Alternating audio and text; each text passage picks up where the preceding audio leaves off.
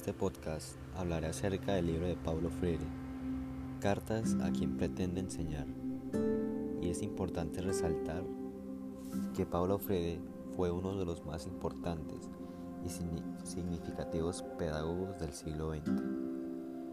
Cada una de las cartas que mencionaré a lo largo de este reporte, lo que buscan y pretenden es mostrarte al educador todo lo que requiere la función de ser educador.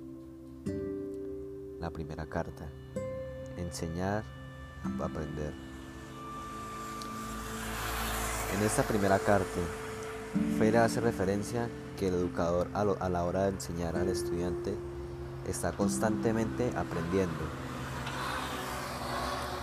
ya que debe estar abierto a repensar lo aprendido anteriormente y atento a las diferentes dudas e incertidumbres que tienen sus aprendices las cuales muchas veces él no percibe con anterioridad.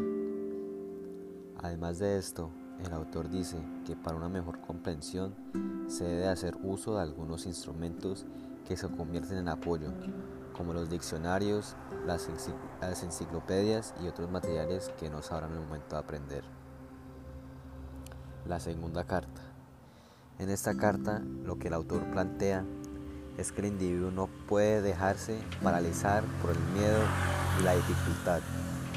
Los miedos a que hace referencia son miedo a la lectura, miedo a no comprender un texto si nuestro nivel intelectual es inferior, miedo a quedar en ridículo, miedo a buscar ayuda, miedo a ser cuestionados.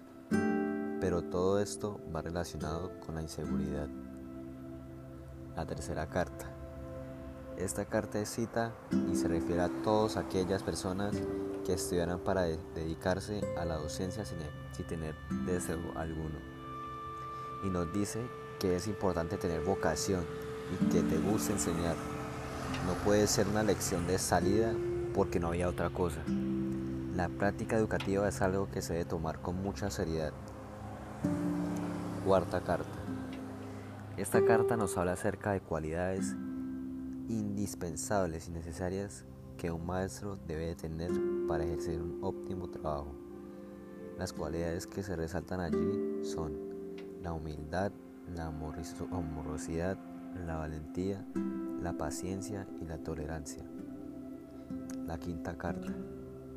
Es una carta que describe las sensaciones del primer día de clases, tanto del docente como el de los alumnos llenos de miedos, inseguridades, pero la información que se obtiene en las anteriores cartas es la que ayudará para tener la capacidad de que todas estas sensaciones que se presentarán la primera vez que vayan desapareciendo.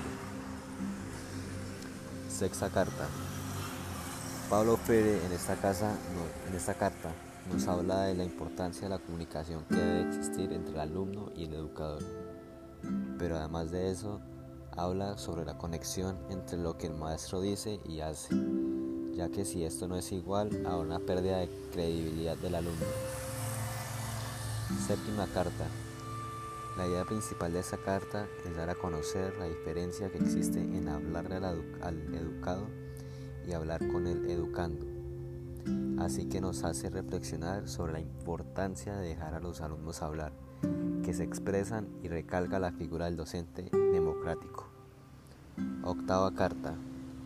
Freire habla sobre la identidad cultural de la persona, sea educador o educando, y también hace referencia a la relación que hay entre identidad cultural con la clase social y que a veces es impuesta a los docentes. La novena carta.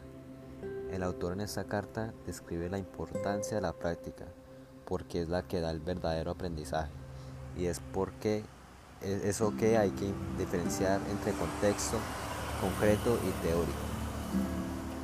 Bueno, llegamos a la décima carta, la cual se refiere a la disciplina que debe de lograr y alcanzar el educando con la ayuda de los maestros en cada ámbito de la vida.